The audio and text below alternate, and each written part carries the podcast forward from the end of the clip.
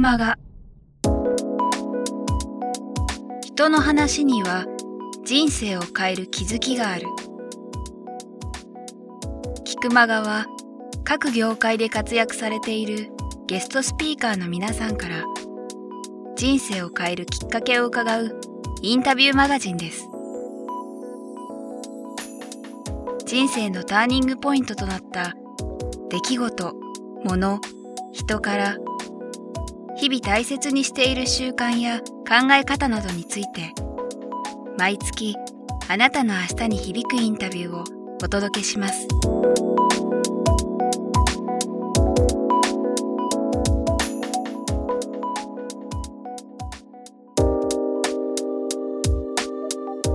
皆さんこんにちは。プロインタビューの早川洋平です。菊間が今日は138回目、えー今日はですね奈良少年刑務所教育専門官の、えー小西義子さんにお話を伺います。小西さんよろしくお願いします。よろしくお願いします。さあ今日はですね、えー奈良少年刑務所の中に入って一室を借りてお話を伺ってるんですけども率直に言って奈良少年刑務所、まあまあ、刑務所初めて近くまで来て思った以上にその建物がモダンというかおしゃれというかこれは刑務所って結構どこも日本ってそういう感じなんですか？今新しくできた刑務所は、あの近代的なビルというビル？鉄筋コンクリートのビルですね。はい。あのこの奈良少年刑務所はいつぐらいにできたんですか？明治41年だと思うんです完成したのが。はい。なるほど外から見るだけでもなんなんて言うんでしょう建物として堂々としてるで感じがしますすよねなのでまあなんか不思議な感じで今日お話を伺うんですけど今日はですねまああのそもそもなぜ僕が小西さんにお会いできたかというとですね過去に出ていただいた薬師寺の執事の大谷哲郎さんのご紹介で、あの大谷さんにお話を伺った時にまあ僕もこういう感じでどなたか、まあ、インタビューさせていただけるような素敵な方いらっしゃらないですかって聞いた時にもうそれは小西さんだね。あの口調ではいはい。一発で、で確かほぼその場で一回確か電話を入れていただいたみたいな感じだったと思うんですけども今日は半年越しぐらいに。よろしくお願いします。はい、よろしくお願いします、早速なんですけども、まあ、刑務所の仕事刑務所っていうのはやっぱりみんな、まあ、イメージすらなかなか湧かないっていうところはあると思うんですけどもそもそも今の、まあ、お仕事内容というかざっくりとしたところからちょっと伺えればと思いますけども。あの罪を犯した人っていうのは社会に適応できなかった人ですね。で私たちの仕事教育専門官の仕事というのは、はい。社会に適応できなかった人をここで今度出した時に出所させた時に社会にて適応できるようにしてあげるというのが僕らの仕事だっていうふうに僕私は理解をしてます、はい。小西さんご自身は、えーまあ、教育専門官はい。というお仕事ってどのくらいやってるんですか？32年目になります、はい実は私32歳なんですけどおお父さんって呼んでいいですか？昭和56年。えー、とあ今年3なんで、まあ、55年なんで、まあ、で。もはい、私56年に。そうか、まあその今大枠では、まあ、なんとなくは理解したんですけども、具体的にもう少し教えていただくとどういう感じなんですか、社会で、まあ、我々は適応して生活をしていますね、で不適応を起こした人たちがどうして不適応を起こしたのか。い。わゆる逆に言うと社会に適応できなかったのか、はどういう問題性があったのか、その問題性を僕らがまあ彼らが持っていた問題性を理解して、問題性をなくすというのは非常に難しいかなと思うんですけど、うん。問題性を軽減してあげる、はでより良いところをさらに伸ばしてあげるということで、社会に適応できる人たちにしたい、うんでそのための教育なり指導なりを行うというのが僕らの仕事ですね、そういう、まあ、今小西さんおっしゃってるこの、えー教育専門官っはいていうそのメンバーというかはい。は、そのチームでどのくらいいるみたいなって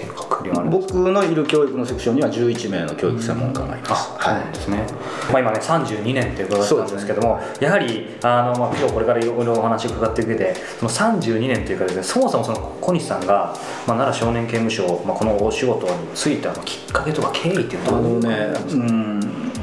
安定志向だったというのはありますね、おそらくその僕の生育に関わることのお話をすることになるんでしょうけれども、あのい家が商売をしてました。あそうなんですね。非常にその親の仕事を見てて不安定なところを感じていたりあるいはなんとなく親の職業に、うん、ちょっと恥ずかしいですけどこの年になると劣等感みたいなところがあったですよ。へはい、でそれを補完するのがなんか安定した職業でなおかつ僕が大学を出る昭和56年ぐらいっていうのは公務員という仕事だったですね、はい、そうかその公務員でも当然いろんな選ありますね。択肢があると思うんですけど、はいはい、あの人に教えるっていうのが好きでしたね。で教員という道も当然あるんですけど僕は大学時代にアルバイトをたくさんしました、はその中であのある高齢の方とお話しした時に将来大学を出たら何になるんだって言われた時に「いや教員志望です」って「教員というのはすごい責任が重いね」って。あのその君のあるいはその彼女の人生を左右するような人になるよねって言われたのが随分僕の心に重く残ってあ教師は難しいなって。でもその何かそのたまたま受けてたここの試験が受かってましたんで、はい。罪を犯した人たちなら僕にでもできることがあるんじゃないかと思ってこちらを選択しました、うん。そうか。なんか今お話が伺ってると腑に落ちるような落ちないような 正直あるんですけど、はい。そのやはりなんだろうなその教師っていうのは人の周りに一生預かる責任ある仕事っていうのはすごく納得いったんですけど、まあ重い彼はないと思うんですけどただ一般的な率直な印象を考えるとやはりそのもうその刑務所の人たちの一生当然もっと僕の中にねその当だその自己卑下のようなところがあったと思いますね。自己蔑視。自分を自己卑下したり自己蔑視をしたりはい。してるところがあって、ええ。それは僕もここにあの勤め出して、ええ。彼らに関わるようになってからは彼らにも同じようなものがあるなっていうのはよく分かったんですけど、その当だ僕は青少年期に自分自身に自己蔑視があったり、自己に対する劣等感のようなものがあって、とても教員という教諭という仕事職業にはなれないなっていうのがそこは僕の自己蔑視ですね。うん。それなかなかねあの振り返ると難しいかもしれないですけど、うん。言いにくい部分もあると思うんですけど、まあ、おそらく当然何か原体験があったと思うんあですけど。この年になったら言えますよ、たあの父親がやっぱり現劣等感のようなところがあったですね。父の職業であったり、で随分幼少期に貧しかったりはい。っていうのが自分の中で劣等感だったですね、うん。うん。だから父のようにはなりたくないというか、父のやってる仕事にはなりたくないとか、でその自分の劣等感を補完してくれるあるいはひょっとして払拭してくれるものが公務員であったりということだったと思います、まあ、私あの小西さん当然あまり情報がない中で今日楽しみにしてたんですけど、はい。えこのデータが正しいか分かんないですけどその教師の中でもあれですか？英語英語ですね。ですよね、はい。でイギリスにも留学されて行ってました。はい。その辺の何でしょう、まあ、教師のというくくりもありますけどその海外に出たいとか英語やりたいとかその辺はあったんですか？あの海外に出たのはなんとなく既存の価値観で生きる苦しさうん。のようなところがあったですね、うん。なんか僕が、ね、言うのもおかしな話ですけどなんかその公務員って言うと、まあ、その安定とかイメージある中で、結構そのなんか対極な部分感じるんですけど。僕はね公務員の中でもその随分言葉悪いですけど落ちこぼれかもわからないですね。あるいはその組織の歯車の一つになりにくい公務員かもわからない。です、あの僕は僕だっていう思いが随分あって、馴染んでないところがあるかわからないですね。だから公務員らしくない公務員かもわからないです。だからそんなにその対極にある公務員という仕事をしてるというイメージはないんですよ。はい。そのまあイギリス留学された時とかも、うんとなんだろうその英語の教師になりたいとかそういう前提で言ってるのかそれはなんかシンプルに海外に触れたいんだどういういやそれはねただ単に英語が話せるようになると、将来の武器の一つにはなるなっていう思いで外に出ました、はい。で帰ってきてから公務員とかいろんな選択肢がある中でやはりその奈良少年刑務所に行ってるのは。それはねあの公務員の採用試験を受けに帰ってきた時期があって、ええはい。たまたままあこの試験に受かってたというのがありました、はで僕は帰ってきたくはなかったんですが、僕は長男で男1人で下に妹がいてというええ。兄弟2人で。母親が長男だから1回帰ってきてうん。一度でいいから就職してほしいとはい。懇願をされました、はでだから僕3月31日にイギリスから帰ってきて4月1日からここに勤めたんですよ。すごいですね。だから非常に不謹慎な話をするとはい。2週間ぐらいではい。見れない世界を自分に見れるっていうのは何らかの先の肥やしになるだろう、うん。だから2週間ぐらいでやめてもいいなっていうふうなうん気持ちで本当に軽い気持ちで帰ってきてここに勤めました。そうか。でもなんかね僕もその、まあ、正直な気持ちを言うとやっぱりなかなかそのなんだろう英語を活かせるかもとか、いろんなことあるにしても、やっぱイメージで、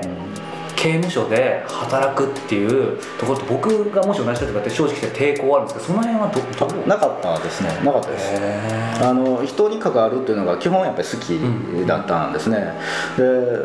2週間ぐらいではい。やめてもいいやっていうふうな気持ちで飛び込んだ世界でしたけれども、抜けれないうん。自分がいましたね、うん。うん。非常に人と関わる仕事のはやりがいとかを感じてうん。辞めれなくなった自分がいました、うんうん。で自分がその東田も持っていた自分に対する自己蔑視であるとかいうものを彼らも持っている、で何らかの葛藤を抱えてるっていうのは僕も持ってましたんで彼らも同じような持ってるっていうのはよく分かりましたね、うん。そうするとまあね32年あれば本当にいろいろあったと思うんですけどでもそれでもやっぱり今振り返るともう本当に辞めたかったとか逃げ出したかったとかやめたかったはないですよ。やめたかったはないです。はい。あの振り返ると楽しかった。まだ終わってないですけどね、楽しかった、うんうんうんやっぱり今お仕事のこといろいろ伺っててやっぱ今日聞きたかったのはあの大谷さんにインタビューした時に罪を犯す少年たちと自分は紙一重だって言ったんですよ、大谷さんが。でえー、っと思ったんですけどただいろいろ話聞いてるとそして今回まあねあのこの奈良少年刑務所の少年たちが書いた詩集今手元にあるんですけど、空が青いから白を選んだんですけど読むと結構え？って思ったんだけど意外と腑に落ちるところとかもあって、その辺って紙一重って今キーワードを自ら出したんですけど、小西さんから改めて。あ僕も紙一重だと思いますよ、あの人間ってどっかでやっぱり傷ついてきて、うん。僕彼らがその社会で不適応を起こしたという表現を最初にしたんですが、適応できなかったのは彼らがその生育する中で身につけた処世術というか、は自分が傷つきたくないっていう自分を守りたいっていうために身につけたその武装というか、はい。その処世術を誤っただけで、たまたま適応してる人はその処世術を、まあ、社会に適応できる処世術を身につけた、でも彼らは社会に適応できる処世術を身につけられる人が周囲にいなかっただけで、本当に一重だと僕も思ってます、そうなんですね今お話伺ってるだけでもやっぱりいや小西さんそのなんか常になんだろうフフラットというか、はい。そういうイメージがあるんですけどただそうは言ってもそれ始めた時になんか正直に感じたなんかものとか僕も本当に完全にそれを当たり前ですけどイメージだけなんですけどやっぱ入ったら僕も来るまでは怖いというよりは言葉は非常に不適切で申し訳ないんですけど人間のクズの集まりだと思ってきました。でも来ると実際に彼らに触れるとそうでもない。僕らと本当に変わらない人なんだなっていう、だから印象は随分変わったですね、だから知らないで社会にもそういうふうなご理解をされてる方がおられるんであればちょっと僕らがちゃんと広報してそこらの理解を深めてほしいなっていう思いがあります、そうですね、はい。まあまあそういうことも僕もね微微力ながらできればと思ってインタビューさせていただいたんですけどやっぱりじゃあ印象がもうすぐ当然変わったっていうのは体験すればもうすぐ変わったって感じですか、はい。もう入って接して。変わりましたねあの逆に言うと社会でそのダラダラ生きてるというか、空虚に生きてる人も多いと思うんですが、ここで生活してる彼らの方が前向きであったり、非常に積極的であったりする生き方を今してると思いますね、あのまあ入った直後っていうことに少しすみません細かくいろいろ聞きたいんですけど、その時から教育専門家のど教育専門官です。はい。それはえーっともう今と基本的な仕事は変わらない？変わらないですね。変わらないです、えーっとどういう感じでした？その小西さん入ってな何をするんですか？すみませんいまだにまだ分かってなくて。その東大は英語を教えてくださいということでしたね。はい。その東大は英語。あの通信制高校という制度がありましてあの受験をしながら高校教育を学ぶ、ほんで高校卒業の資格が取れるという制度がありますんで、通信高校生がいるんです、でその人たちに英語を教えるっていうのが僕の仕事でしたですね。そうするとあの今更なんですが大雑把に言うともう刑務所のやっぱ先生っていうことになるんですか？そのとそうですね。そうですね。やっぱり位置づけになるんですね、はい。はい。そうかそうか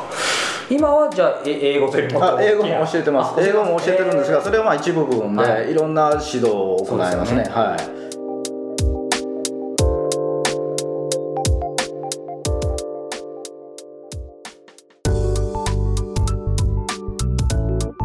今日の菊間川はいかがでしたか？鳥越俊太郎さんや渡辺美樹さんら過去にお届けした120人以上のインタビューはすべてウェブサイトから無料でお聞きいただけます。URL は k i q m